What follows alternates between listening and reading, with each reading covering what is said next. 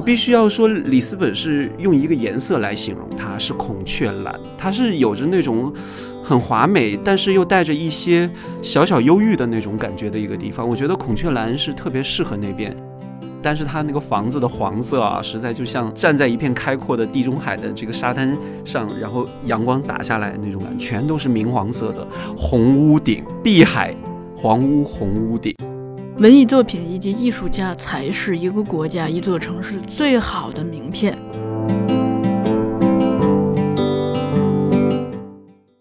这里是后浪剧场，我是小树。最近因为这个疫情啊，大家真的是哪儿都去不了啊，春节也回不了家，更不要说这个出国出境了。所以，恰恰因为这个，我们特别企划了一个声音旅行系列，带着大家在声音中旅行。那本期的嘉宾，我们就邀请到了滕景谦来带我们去的是里斯本，对吧？嗯，我突然很想先访问一下小树，好久没有当主持人了，有什么感受？我已经快忘了怎么当了。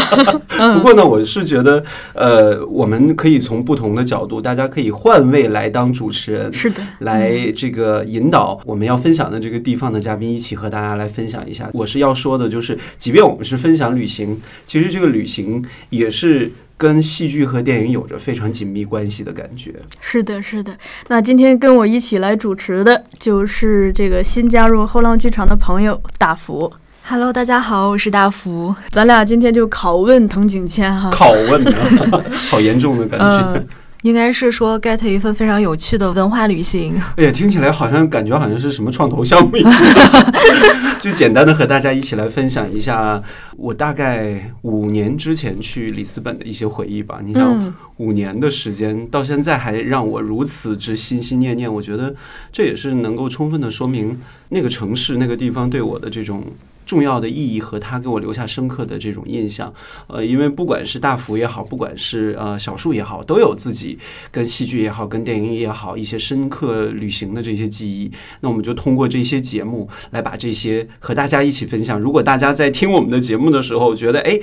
我也去过。相同的这个跟被访者啊，我们的这个主持人一起去过同样的一个地方的话，也都可以跟我们一起来互动嘛。哎，下一次是不是小叔要聊一下你去的日本了？东 京啊，那太好了。那我们现在就直接跟我们的这一期的听众。一起来说的就是，如果你去过东京，去参加过东京的一些戏剧的一些活动的话，啊，还有一些难忘的一些经历的话，都可以给我们这一期的节目下面留言。然后下一期的时候，小树可能就会针对这些留言和大家一起来分享一下。哎。互动一下，交流一下，这样也拉近了我们和这个听的朋友之间的距离嘛。就是你心中的东京印象。对，所以呢，我的这一期里斯本呢，就算是一个抛砖引玉吧。哎呦，哎呦。那个，咱们凡事先问为什么啊？嗯，就是为什么会选择去里斯本？呃，我必须要说，这个其实我对于我的出国的境外游的这样的一些安排，都是在二零一五年左右开始的。因为在二零一五年之前，我的旅行的经验大多都都是在亚洲。嗯，我去了马来西亚，去了呃柬埔寨，去了呃印度。然后在二零一四年我去过印度之后，我开始有了一个新鲜的一个感受，就。是哎，我感兴趣的亚洲的国家我去过了很多了，呃，但是日本啊、韩国这些我都还没有机会去。我想想，要不步子迈得远一点，嗯，我直接一步就跨到了欧洲大陆的法国。嗯，然后第一次的法国旅行经验之后呢，给我很深刻的感觉就是，哎，我发现我去欧洲的这种申根签证的这个办理的这个情况。远比我去日本啊这些签证要好办得多。哎呦，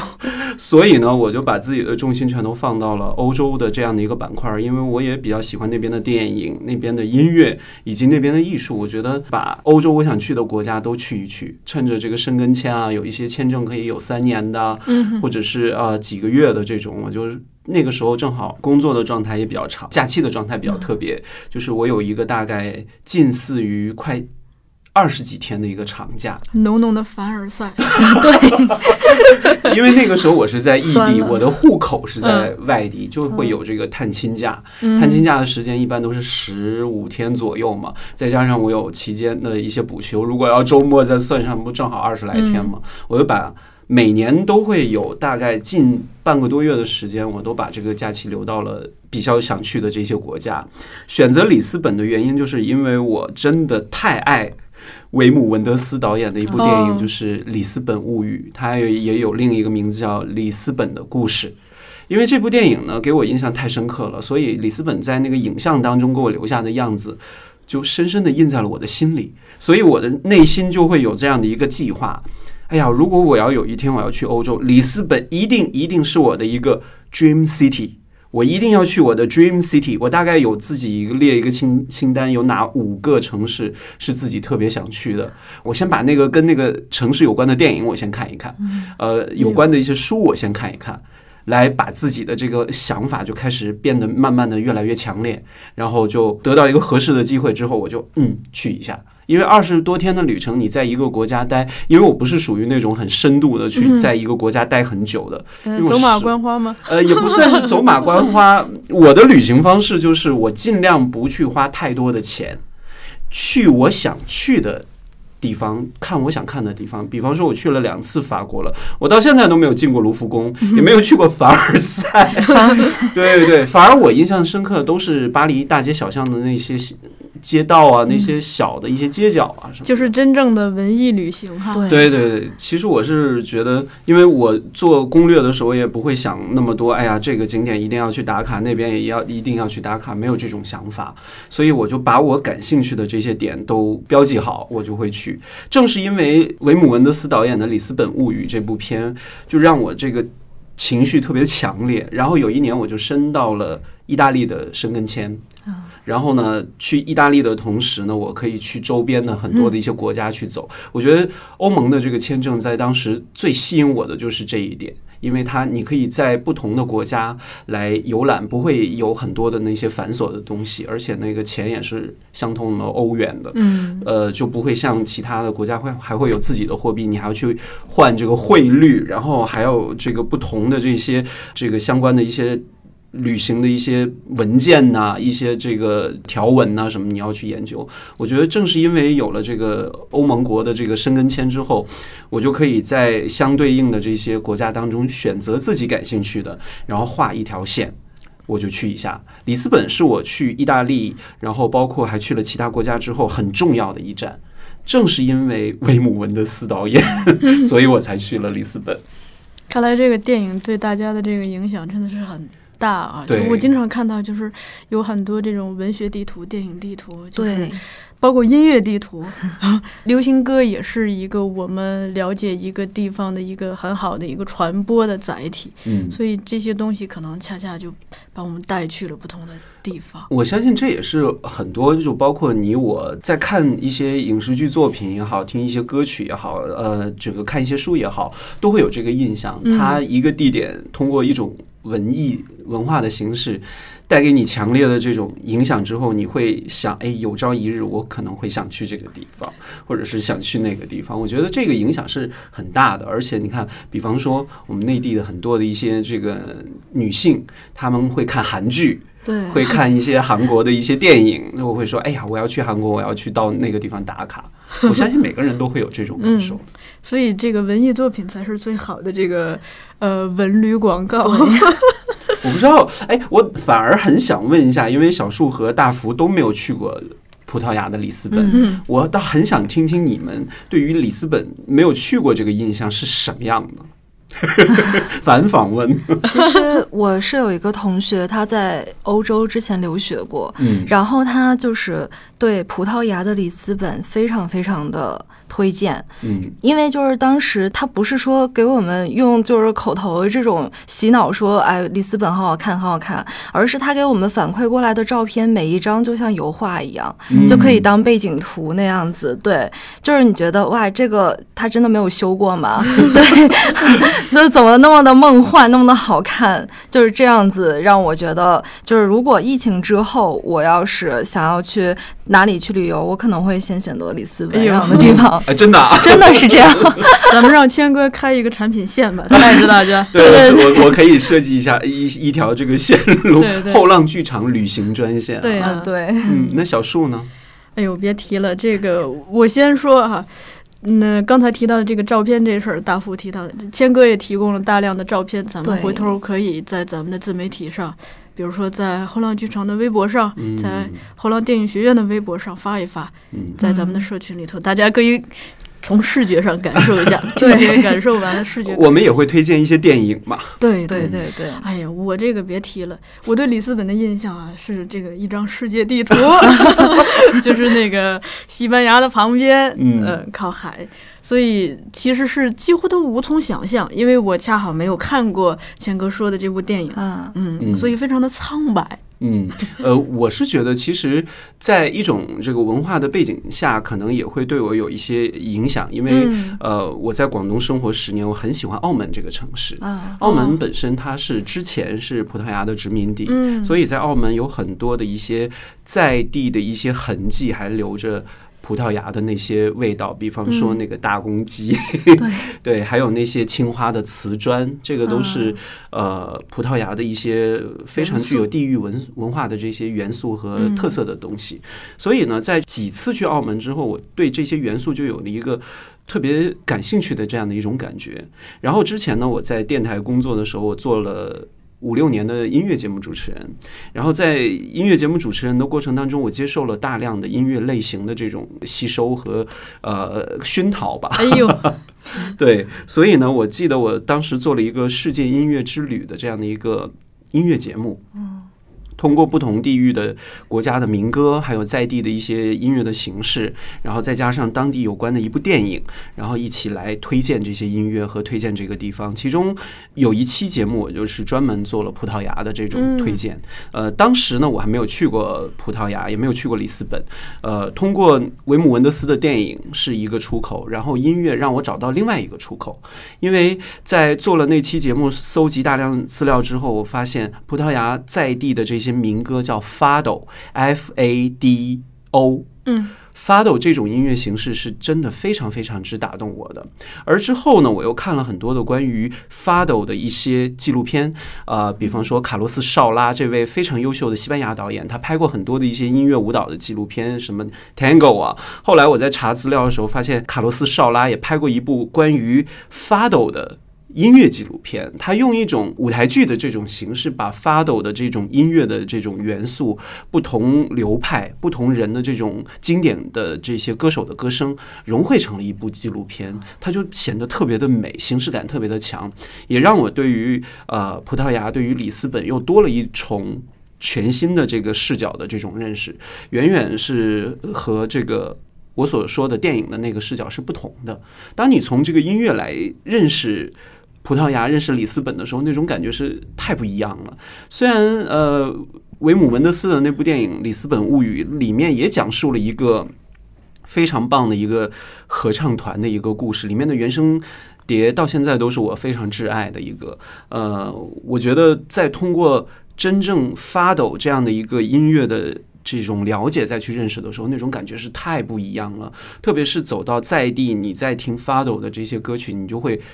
完美的融合在一起，因为发抖大多数的歌都很忧伤，仿佛在讲一个特别伤心的故事。不管是男歌手还是女歌手，唱的都是缠绵悱恻，就是有一些歌曲就会让你觉得啊，简直是痛彻心扉的那种感觉。所以呢，这个也是吸引到了我的一个很重要的一点。所以我在去呃里斯本之前，我把我的这个歌单，手机里的歌单全部都调成发抖的这个模式，然后就我在走这个大街小巷去乱窜的时候，都会听的这些歌，特别容易把你带入到当下的这种文化背景也好。或者是这样的一个情境当中也好，我觉得旅行有的时候感官是一个部分，听觉这个部分是特别特别重要的。你可以听很多当地人说的那那些啊当地的方言，你听不懂，但是我觉得在那个环境当中。这个也是一种很快的把你带入到这个当地的那种状态当中很重要的一个条件。咱们要不先听一下吧？嗯，没问题。我觉得首先要跟大家推荐的第一位歌手呢，就一定要推荐这位葡萄牙特别知名的这位女歌手，叫做阿米拉。阿米拉她也有专门的纪录片来介绍她的这种呃生平故事什么的，但是她的这个发抖的音乐就会给大家带来完全不一样的感觉。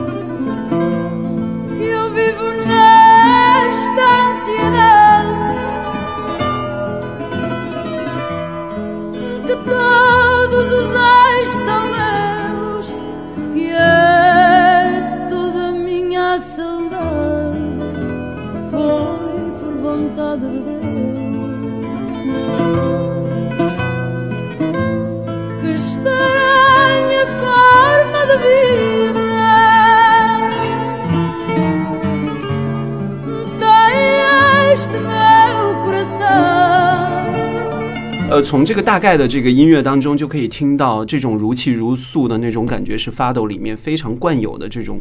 呃音乐的这种形式。我在去完葡萄牙里斯本之后，我在当地通过手机的这个 app 找到了一个非常巧妙的，就是发抖的 radio。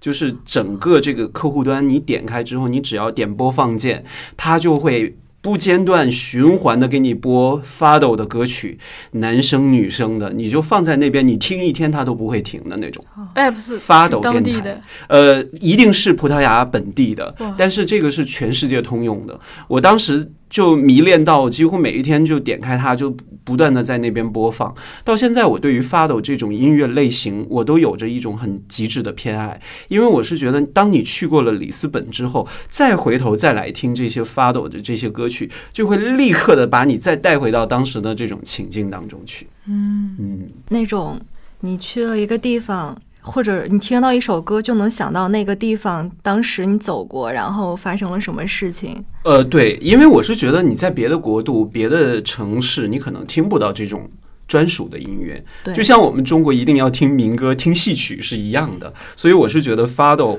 已经成为里斯本啊、葡萄牙一个特别重要的一个标签。当这种歌声或者是这个旋律或者那个琴声一响起，你就知道啊，这是葡萄牙，这是里斯本。我曾经在大街小巷怎么怎么走过，迎着地中地中海灿烂的阳光。哎呦，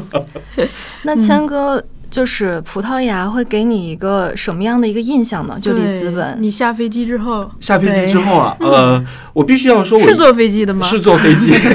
不 可能，我没有那个在那边坐坐车去。哎，不过有一个，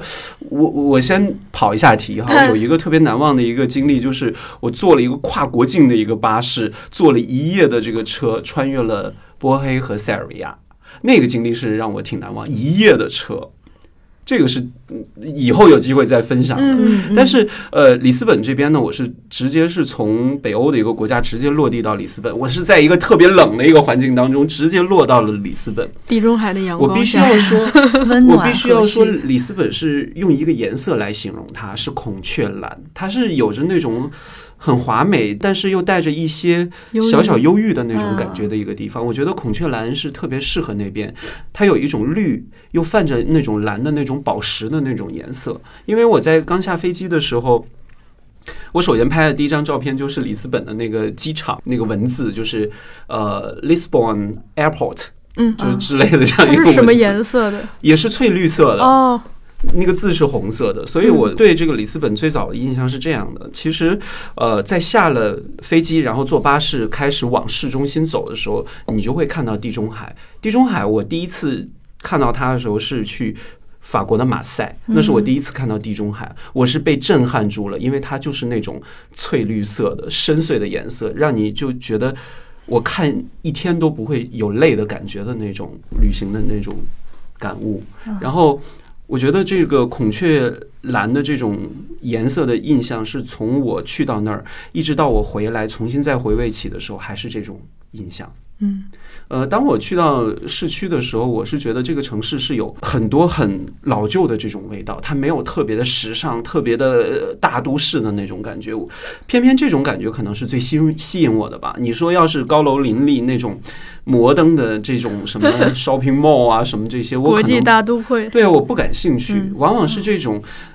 就是透着很多很多本土化的这些建筑，复古是吗？对本土建筑风格啊历史的，对，它也没有那么宏伟的那些什么东西啊。我觉得这些反而是更触动我的，这也是我。为什么会喜欢《里斯本物语》这部电影很重要的一点，因为当我去到里斯本的时候，我心里说：“哎呀，我终于来到我的 Dream City 了，我终于要见识到维姆文德斯电影当中所给我带来的那种很忧伤、承载了很多历史的那种感动在里面了。”但是那部电影是八十年代初拍的，而我去的时候，二零一六一七年左右，这么多年的变化，不大，它是不是还会和我想象中的那个是一样的呢？我发现走在那里的时候，我发现其实变化不是特别大。嗯因为我觉得我在里斯本停留的那大概有一个星期的时间，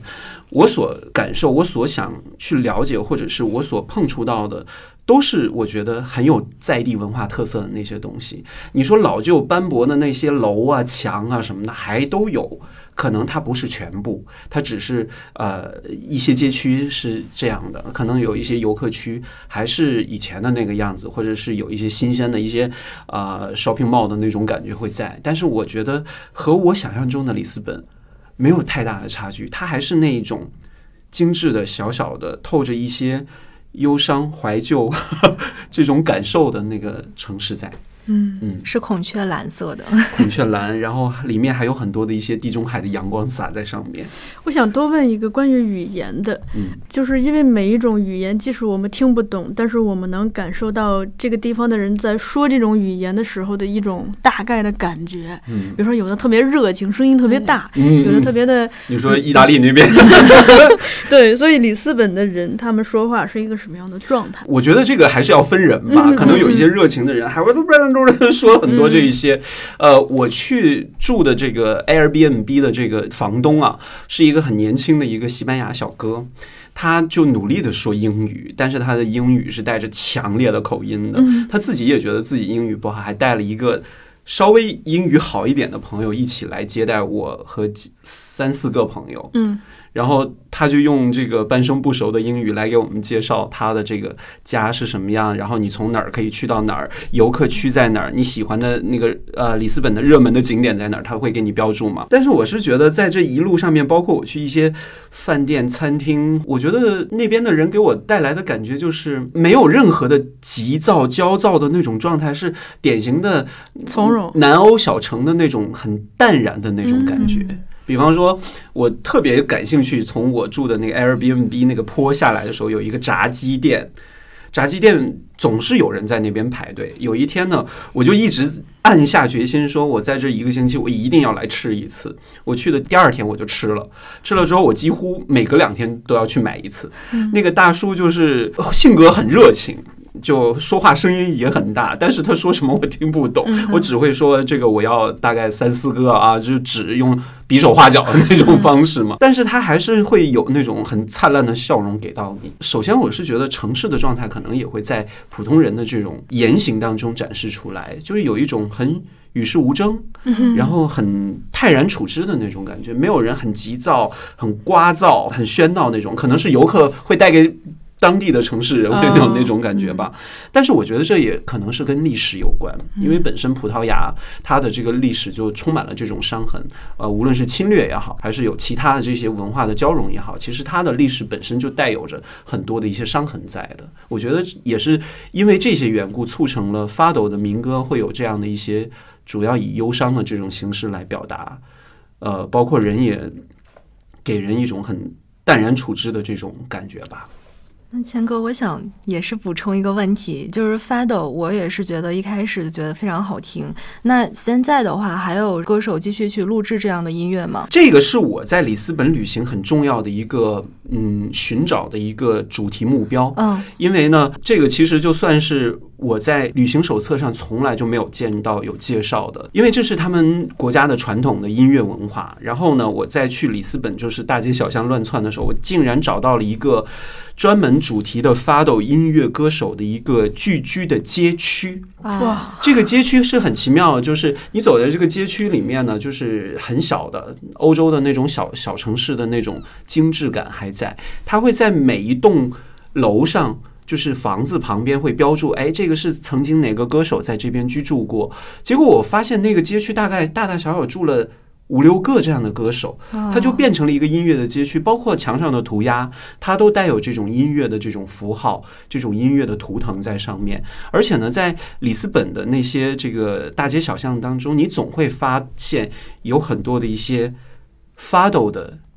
音乐餐厅，还有一些俱乐部。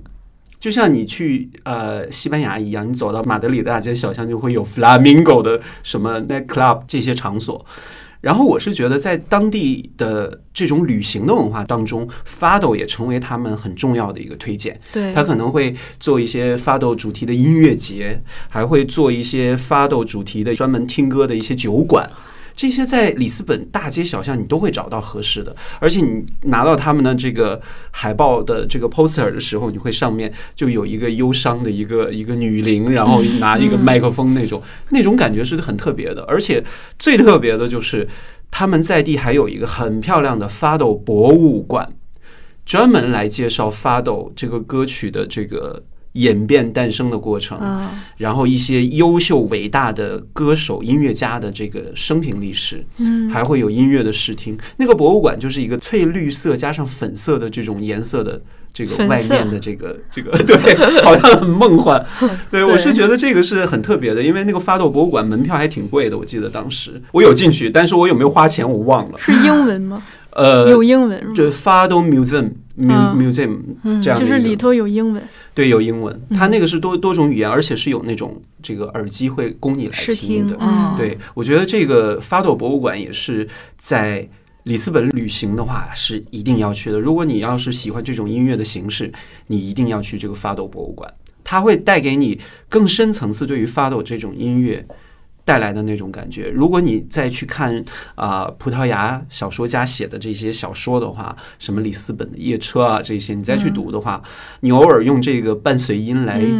伴奏一下，你可能会更容易带入。就比方说，我最近在看老舍的《离婚》，我就专门去找了一堆北京三弦儿的这个音乐，就很容易带入。那除了就是 Fado 主题的旅行，还有其他的游玩路线可以推荐吗？呃，我是觉得可能很多人对于里斯本这样的一个印象都是从。那、纪录片还有电影当中带来的，包括我在看《里斯本物语》的时候，给我印象最深的是里面的电车。啊，电车已经成为里斯本很重要的一个旅行的一个名片，包括他们会出很多的一些旅游产品的钥匙扣啊，一些这个那个盘子啊，什么是模型啊什么的，这个电车已经成为他们很重要的一个。一个标志了，所以我回来的时候专门买了一个木头刻的一个电车的一个、一个一个小小的钥匙扣，嗯、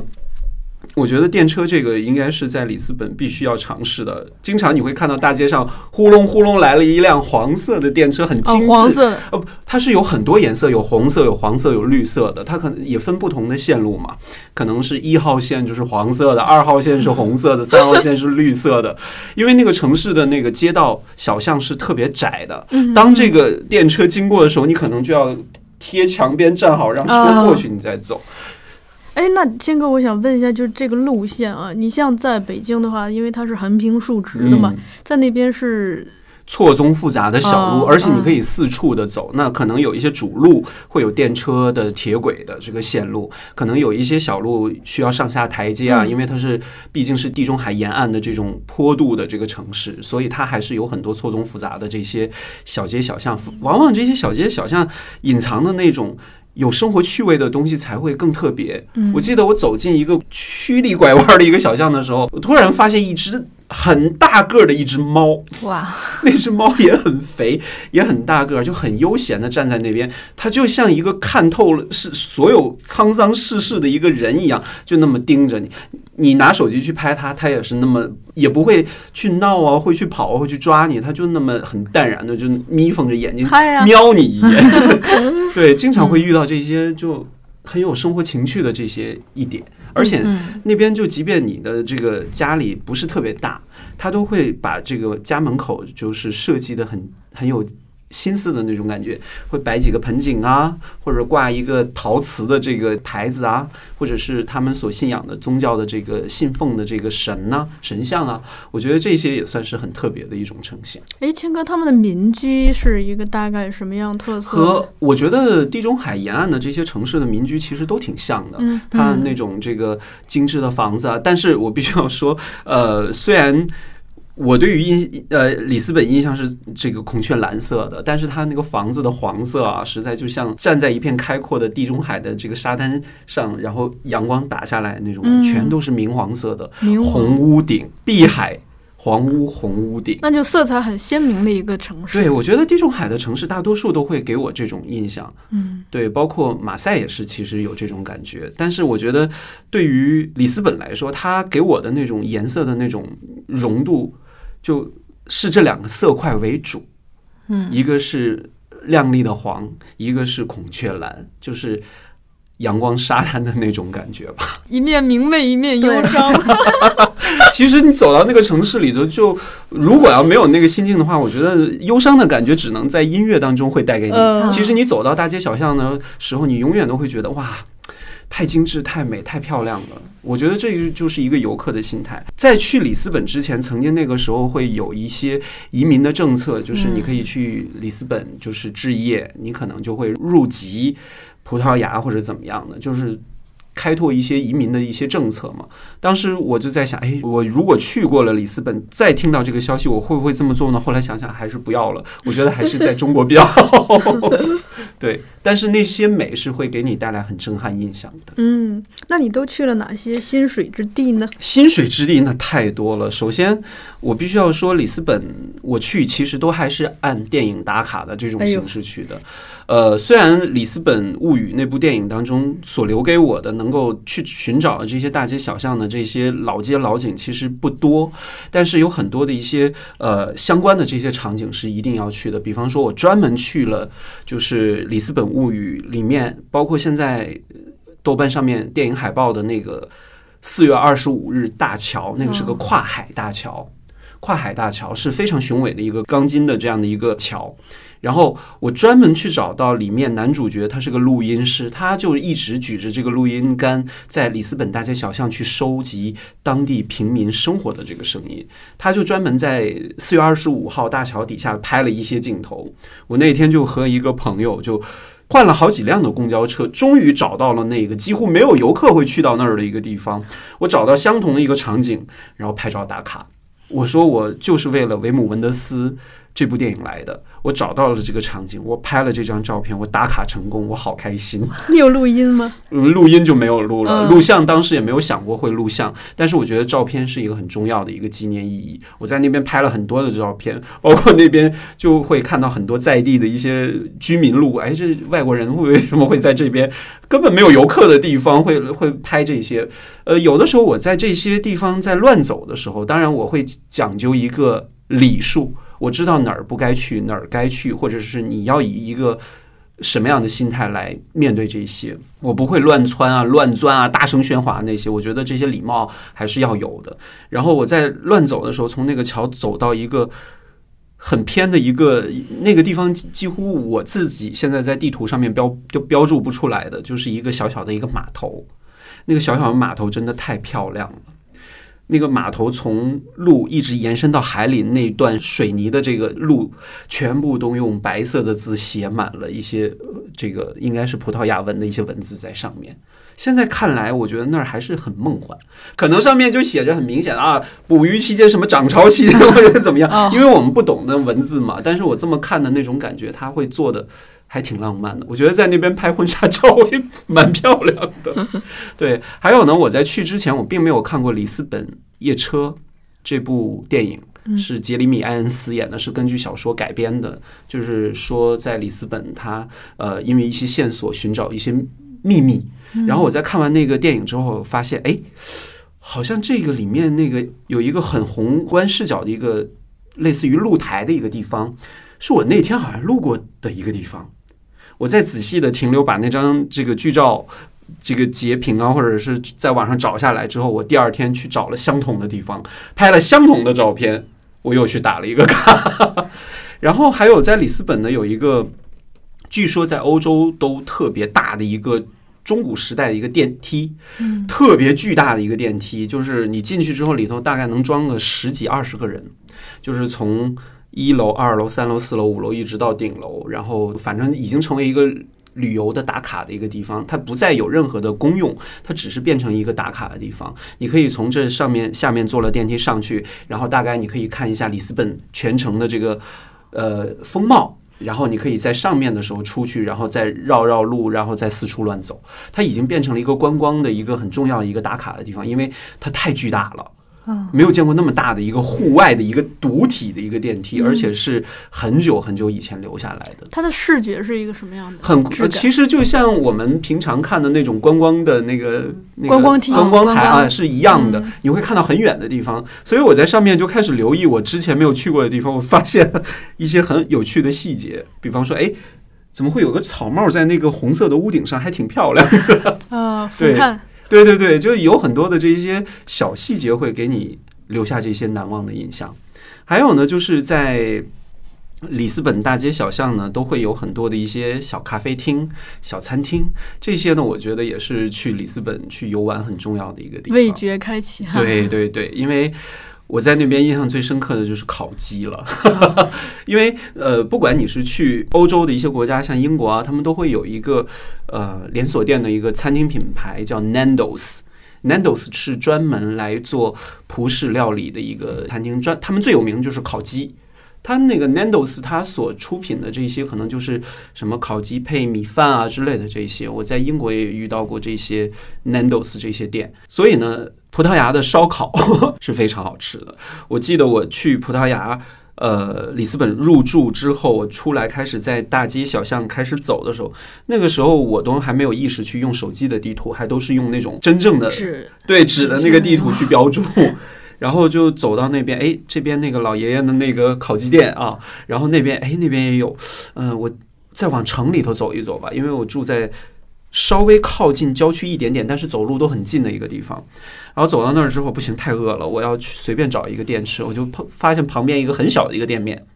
专门卖烤鸡的，我就和几个朋友进去了。进去之后发现，哎，烤鸡很好，还有红酒，小小瓶的红酒，很小的一个小餐厅，他开始卖那种小小瓶的红酒，随便点了一瓶，哦，就是为了这个个人的哦。嗯，都好喝的要命。究竟是葡萄牙出红酒的地方？那谦哥，我还有一个问题，就其实中国。就像肯德基那样的连锁店里面都在卖一种叫葡式蛋挞，对，葡萄牙真的有葡式蛋挞吗？我在那边玩，偏偏我就没有试过葡式蛋挞。对，因为我在那边，我现在仔细回想，从我去一直到我离开，我吃的这应该是顿顿都吃烤鸡、米饭，然后红酒这些，我就没有试过甜品。哎除了，烤鸡有试过，有试过甜品，啊，就是一些苹果派啊那些的。啊其实我觉得这些欧式的甜品都挺像的，但是这个蛋挞还真的没有尝试。你除了烤鸡还吃过别的吗？以烧烤为主啊，啊哎，烧烤除了烤鸡还有，难道有烤肉啊？烤牛肉啊，也 其实也有的。我记得，因为每一每一年我给自己设定的这个出国去玩的这个时间，大多数都是在我生日嗯，前后。哦我之前连续几年的生日都是在国外度过的，可真有仪式感。对，但是最终也没有怎么样，就觉得啊，好象征意义，吃个大餐，然后就走了。嗯我记得那一次正好是在里斯本，我过我的三十六岁的生日，然后也没有别的，就只能要一份烤肉套餐，然后配上米饭。其实我这个人就不是一个好吃的人，嗯所以呢，啊我就属于那种你给我一个 brownie，我也是觉得是一个很不错的一个享受。我觉得过程在那边享受的是我在大街小巷。呃，爬高、走低啊，这样的一种感觉，嗯眼睛过瘾，呃总比味觉过瘾要哎呦，来的更好。但是我在那边也会有很多的一些，因为那边是靠海的，它的海鲜一定是最好吃的。当然，我嗯现在吃不了海鲜，对，那个海鲜是一定是最好吃的，像鱼汤啊这些其实都有。但是你看，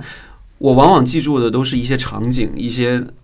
地点，嗯，但是美食的记忆我真的是挺匮乏的。但是烤鸡和红酒嗯，是绝对要体验的。必须要体验的。你看，小小的一瓶很便宜，五欧左右的一瓶红酒，都好喝的要命。究竟葡萄牙的红酒真的是，你看你在听着发抖，嗯，然后你买一份烤鸡的外卖，然后买外一瓶卖 打个包嘛，到店里头吃，到店里对吃。你走到海边，嗯，走到海边，然后喝着红酒，你在听着发抖，在我吃着饿了有画。面了，是吧？对，特别是你在四月二十五号大桥底下，嗯那种感觉更特别，你都不用戴耳机，你这指定指定的旅行因为。它那个是靠海的嘛。嗯嗯然后我去的时候正好这个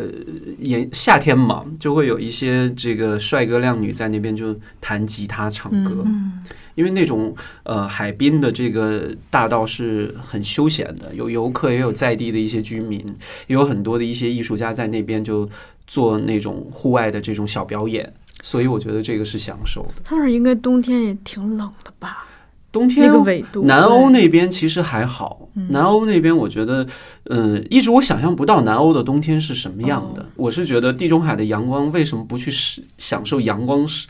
洒满的那种温暖的嗯夏天时刻呢？嗯，我偏偏就没有去里斯本的海滩，我没有去见识到这些海滩的风光。嗯我都是在大街小巷上爬山去乱窜，因为它那个坡度特别大，有的时候那个坡你要这么斜着上去看才行。哦所以我在那边还看到了一些就是山地自行车的这种，哎，真想问自行车，对，有的有的。我去的时候正好看到很多的一些人在做那种，因为坡度大嘛，他会做这种自行车的骑行的运动。啊，这种我觉得运动还挺健康的。嗯虽然它那些大街小巷，呃，七扭八拐拐的路比较多，但是这种坡度你去踩单车。而且那个视觉的风光又那么好，我觉得是一种很好的享受。而且还有一个小遗憾啦，因为在里斯本的这边呢，是那个四月二十五号大桥是连接了两个地区的。嗯，我在这边呢，就看到远远对面山上有个巨大的十字架，特别漂亮，巨大的，晚上它还会打灯光的那种。我一直想过去看，一直没有。桥太长了是吗？桥是太 桥太长是一方面，因为毕竟我才停留不到一个星期的时间，嗯那也挺长了，对对，挺奢侈的，但是年假都用完了。没有，我还有去其他的地方，嗯对。但是我觉得那个地方，我觉得远远看还是挺好的，走近看我不知道什么样，但是我就把它留成留待自己下一次有机会去的话再去看一下。就是自己想主动的去留个悬念呃，我在每个地方嗯都会留留悬念。啊，嗯，对，我觉得留悬念其实是一个很好的一个仪式感。可能旅行在我来看，住的多舒服，其实这些都不重要。嗯呃，吃的多好，在我来看，我只要吃到特色的东西就够了。我不会嗯每一天都会说我要吃这个大餐，什么米其林餐厅或者是什么什么猫头鹰餐厅排第几，我一定要去。我没有没有这个随便一个。这个街口的一个，哪怕路边摊，我都可以去随便吃一个什么东西，我只要填饱肚子，够我力气四处乱走就可以了。对，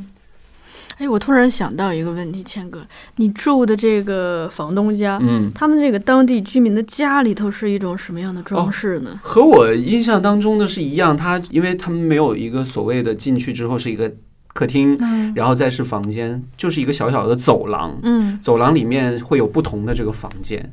那个门把手还是那种老式的那种，嘎吱吱，对对，那种门还是巨大那种打开的那嗯。种。但是我住的那个窗口打开就是外面的一个大道，嗯，然后从这边探头就可以看到那个爷爷的那个烤鸡店，家居布局上都是那种很复古的那种老式的那种柜子啊，嗯。那些台啊什么的。我觉得在欧洲的这些 Airbnb，他们所打造的那个风格，也都尽量贴近当地的那些特色的。我记得当时拿到房东的钥匙的时候，还专门拍了一个照，因为那个钥匙太漂亮了。钥匙开门的钥匙太漂亮了，哦对，就是那种老式的那种，一个一个锯齿出来，一个一个那哦种，那样子嗯，对对，就是老式的那种大吗？很大，这么大，哦这么大。它那个包括房间的那个楼梯啊，都很有巧思的那种设计，是那种老式回廊上去的那种，不是那么大的旋旋哦转，就是那种回廊上去的，还可以上到天台上面。主视觉是什么颜色的？主视觉是米色的，米色。然后哦我特别喜欢那边的那个厕所，它那个浴缸真的就是浴缸的那个形状，厕所高吗？这个天花和我们的距离还是挺高的，有一种空旷感。我觉得在那里头唱歌应该挺好。因为我朋友那个他在欧洲生活，他说他每次那个上那个马桶就感觉要跨上去，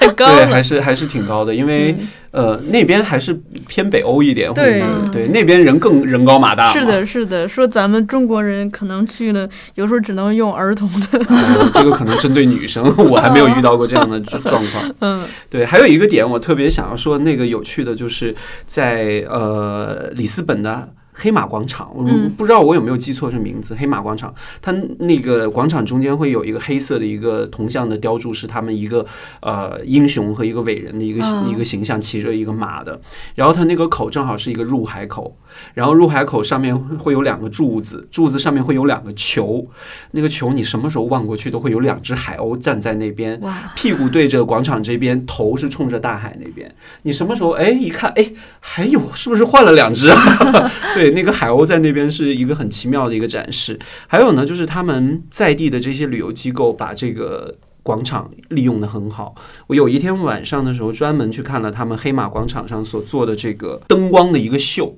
灯光秀，他把里斯本的一些历史文化，包括 fado 这些人文的这些文化，做成了一个实体动起来的这样的一个视觉的效果的一个一个演出。然后他就借助黑马广场上面，因为它是半包围结构的这样的一个建筑嘛，他就利用半包围结构三面的墙上就开始变成一个流动的一个视觉的一个灯光的展示，特别的精彩，几乎。它应该是每天晚上，如果天气好的状况下，都会有这个演出。就是我只去看了一次，我都已经留下很深刻的印象。灯光的演出，还是说在灯光的演出之下还有人的演出？没有人的演出，它是把那种都打到了打到了这个墙上楼上面，对，嗯是很漂亮的。然后从那边黑马广场进去那个通道，就进入到它那个老城。老城就是四四方方，你在里面就会逛各种各样的一些购物店啊什么的。这也是我很迷恋里斯本的一个点，就是它的橱窗设计。啊，橱窗设计是真的有那种我们小时候看的那些欧洲的童话童话书、漫画书书的那种感觉。对，因为它那里头，比方说它是卖旅游纪念品的，嗯，这么大一个玻璃橱窗，塞的密密麻麻，你的眼睛都不够用的那种感觉。嗯，因为比方说它的一个陶瓷的小玩意儿就摆个十几个，然后造型各异，然后盘子。因为葡萄牙那边的那个青花的那个陶瓷是很有名的嘛，所以那边你去看到全是各种各样，哪怕一个卖罐头的一个店铺，它里头都塞满了各种各样琳琅满目的罐头，你都想在那边拍照留念。嗯，你知道之前就是标牌要统一嘛，嗯结果那个嗯个性都没了，现在又开始要求你的这个个性有一些特色的。呃，其实我觉得正是因为那些没有特别大去改变，或者是发展的速度没有那么快的时候，它这些老的东西可能才会留下来一些痕迹。这也是我很喜欢的一种感觉吧，就是因为它有这种老旧的这种味道在，那种复古的那种情怀在。嗯，这也是我觉得里斯本让我念念不忘的其中一点那你既然提到了橱窗这个，嗯你买了啥？啊、我必须要说，买了一个那个电车的一个钥匙扣，嗯，然后呢，还买了一些烤鸡，烤鸡能带回来的。红酒。当然，我就在路上吃光了。哎呦 还有呢，就是一本摄影画册。哦就是老的里斯本的这种建筑的摄影画册，因为我在每个地方都会尽量去买一些画册，就是在地的这些，呃，一定是二手的，因为我觉得新的一般都挺贵的。那是在哪儿买呢？二手的？它二手书那边有很？多的二手书店，因为我是觉得欧洲的二手文化是很健康、很棒的。嗯因为不管是二手衣也好，二手的这个饰品也好，二手的书或者是家居百科这些所有的这些，二手已经成为是一种他们生活当中不可或缺的。不像是我们可能会觉得买二手买道具。服，这个嗯别人穿过的，可能自己心里接受不了。嗯但是在欧洲，我发现二手店是真的非常棒。嗯我也经常去逛那边的二手店，有有的时候往往会淘到一些很奇特的一些东西。对，所以我是在那边尽量都是买书什么的，画册什么的我都尽量去二手。我在那边经常去找那些老书店，而且呢，在那些老城的那些小巷子里啊，你说不定一转头门口堆了很多密密麻麻的书，它就是一个二手书店。可能我在那边新的书店我都好像很少会看到，可能都是在 shopping mall 里头会有一些新的一些书店啊什么的。在老城区一般都是二手的那种特别，我觉得二手书店都可以成为我去国外旅行。很重要的一个一个地方，因为即便那文字看不懂，但是里面你会发掘到很多的一些有趣的东西，老的照片啊，老的一些茶杯啊，什么门把手啊，哇，它这些都会一堆在那边，你就可以去挑。我觉得这个也是很重要。还有一收，藏价值。对对对，还有一个很重要的就是我出国有一个最重要的，我一定要做的一个举动，就是要去电影院，要去唱片店，这两个是我去出国旅行很重要的两个打卡的地方。呃，在里斯本呢，我就找到了。两三家这样的一些小的唱片店，它有一些还连带的是乐器行，就会有 Fado 那个乐器在售卖，但是都挺贵的，买不起，只电影能看。电影院的票贵吗？我还真的没有在那边看过电影，嗯因为在当时我应该是衡量过这个，嗯这个还是贵贵，然后最重要没有我想看的片，嗯。然后我可能就会没有去，但是我会去那边的电影院，大概看一下，哦，这边是这样的电影院，就会拍个照啊，留个留个纪念啊，当成一个呃旅行的经验吧，因为毕竟是本身就以电影为主题去的这样的一次旅行嘛。他们电影院一般设在哪儿？比如说你遇见的，遇见的一般都是在热闹的商业区，呃，也是在商场里面。对，一定会是这样的。可能会有一些偏门的这个老的影院会在稍微角落一点，但是我觉得一定是都在热闹的地方。嗯，如果你不在热闹的地方的话，它可能活不下去。那他那些排片和电影有就是都是葡萄牙本土的吗？哦，一定是有好多好莱坞大片的。啊，对，因为我是觉得，无论我去很多的一些不同其他的国度，我去看到的这个电影院也好，呃，占比都是大概三分之二是好莱坞的，哦可能有三分之一是本地的，或者是一些呃其他国家的这些影片。好莱坞电影真的太厉害了，全世界你去到多么小的一个城市，多么小的一个国家，他都在演好莱坞的电影。我记得有一年我去我去印度的班加罗尔，我去的那个城市，我先找电影院嘛。第一天我看了一部印度当地的一个电影，宝莱坞呃它也不是严格算是宝莱坞电影，啊，就是呃喜剧片嘛。然后，因为宝莱坞电影都是一定要充斥大量歌舞的嘛，那部电影量还比较小一点，它以搞笑为主的。第二天呢，发现他们的海报全都换了，变成了变形金刚，所以我就在那边看了一场变形金刚。所以我是觉得，在国外看电影，有的时候也是也算是一个很特别的一个经历。比方说前年的时候，我去塞尔维亚，那个时候正好是在演布拉德皮特和里奥纳多一起演《好莱坞往事》那部电影在在在那边上映，我在纠结要不要去看，在纠结要不要去看。后来想想，嗯，还是算了。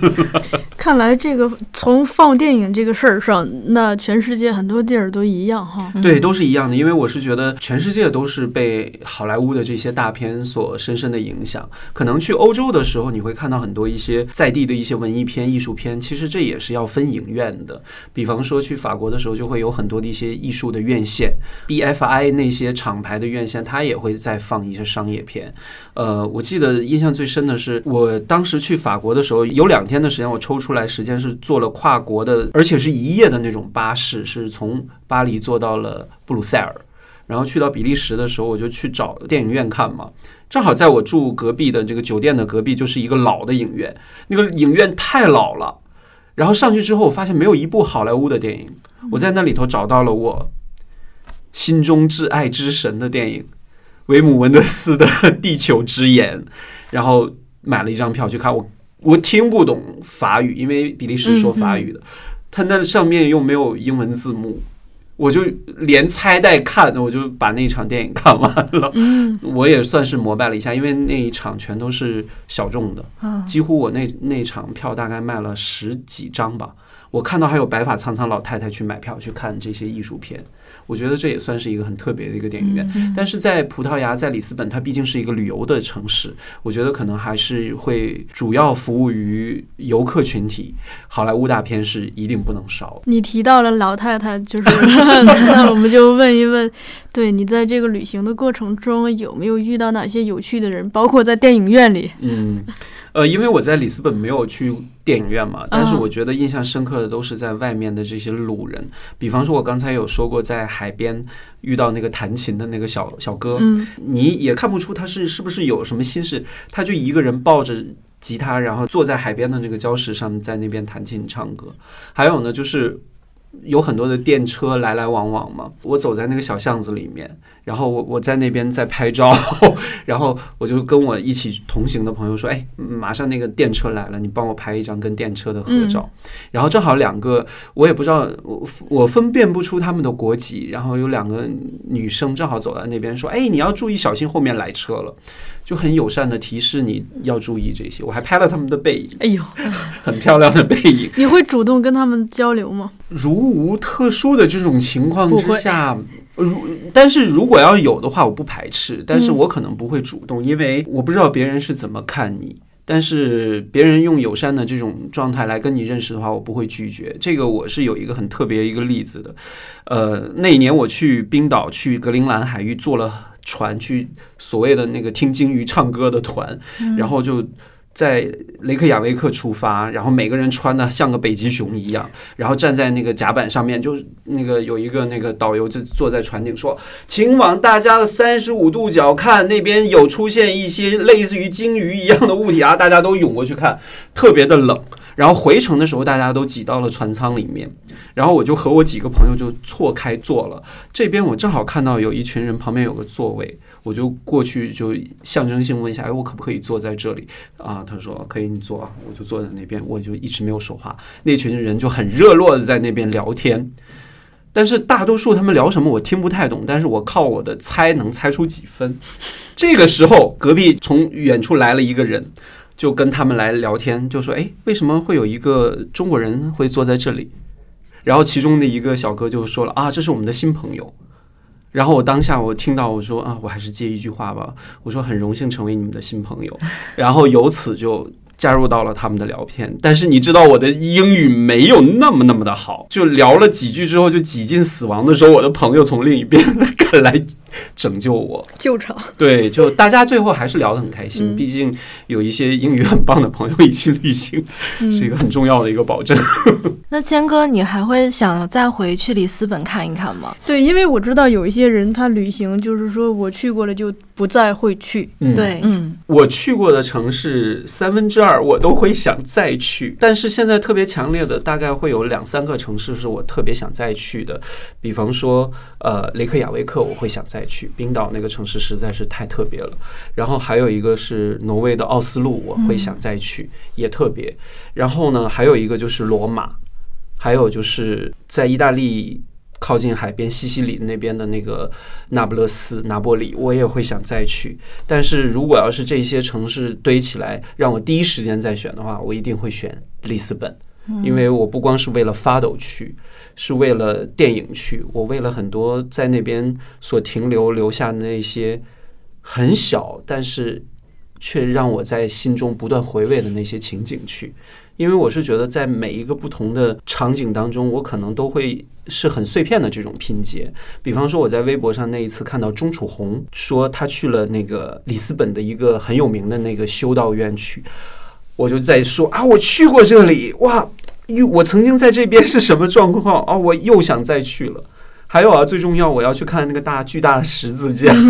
我要去看一下。我要，我只是在四四月二十五号大桥底下走，我要现在走到上面去。然后回来之后，我又看了很多关于里斯本的电影，有一部电影我也特别推荐大家，就是在白色的城市里，In White City。在白色的城市里，这部电影呢，其实它那个风格是跟《里斯本物语》是很像的。它讲述的是一个呃德国的一个海员，然后他跟他的女朋友就是因为航行工作离开了，他这个一站就停留在里斯本。他开始在这个城市里面开始游荡，他停留在这边的时候，因为他是外国人，他要去走大街小巷，其实就游客视角。然后他在那边的一个酒馆就认识了一个很漂亮的一个葡萄牙的女孩，然后就发生了一些爱情，然后他还和自己的老婆就写信，就互诉衷肠，就相当于是一段遗留在异国他乡的一段美好的一个回忆吧。艳遇。对，然后那个场景就拍的特别的文艺，嗯，他把这个在白色的城市里这种感觉，把人的那种境遇、情感的那种境遇，还有人在异乡的那种孤独的那种感觉，全部都凸显出来，再加上发抖音乐，那种情绪就放大了。所以在白色的城市里，是在我回到国内，然后这两年才有机会去看到的一部电影。我真的太爱那部电影了。那个电影也把和《里斯本物语》那个电影相关的那种里斯本的那种呃有文化底蕴、历史，还有那些人文情感刻痕，还有普通人生活的那种味道的元素都融入其中。这两部电影是真的我太爱了。嗯，所以谦浪漫。可以，我觉得女生在那边应该会有很多的一些很特别的一些收获，光拍照就已经特别美了。对，所以谦哥倒是提供了一种很好的旅行方式，就是不管是因为一部电影也好，还是因为一种音乐也好，它会变成你的一个向往。是我觉得就像戏剧之于小树一样，我特别期待在小树聊东京的时候聊那些在剧场里面的一些奇奇怪怪、有趣的一些经历。对，所以我们也鼓励大家在下面给我们留言，来分享你们在旅行当中一些仪式感的事情，是吧？对嗯而且听千哥聊下来，我就会觉得这个文艺作品以及艺术家才是一个国家、一座城市最好的名片，因为它这个真的是可以穿越时空的传播到很多你可能都没有想象到的一些地方。对然后刺激或者是激发那个观众、那个读者、那个听众有一种强大的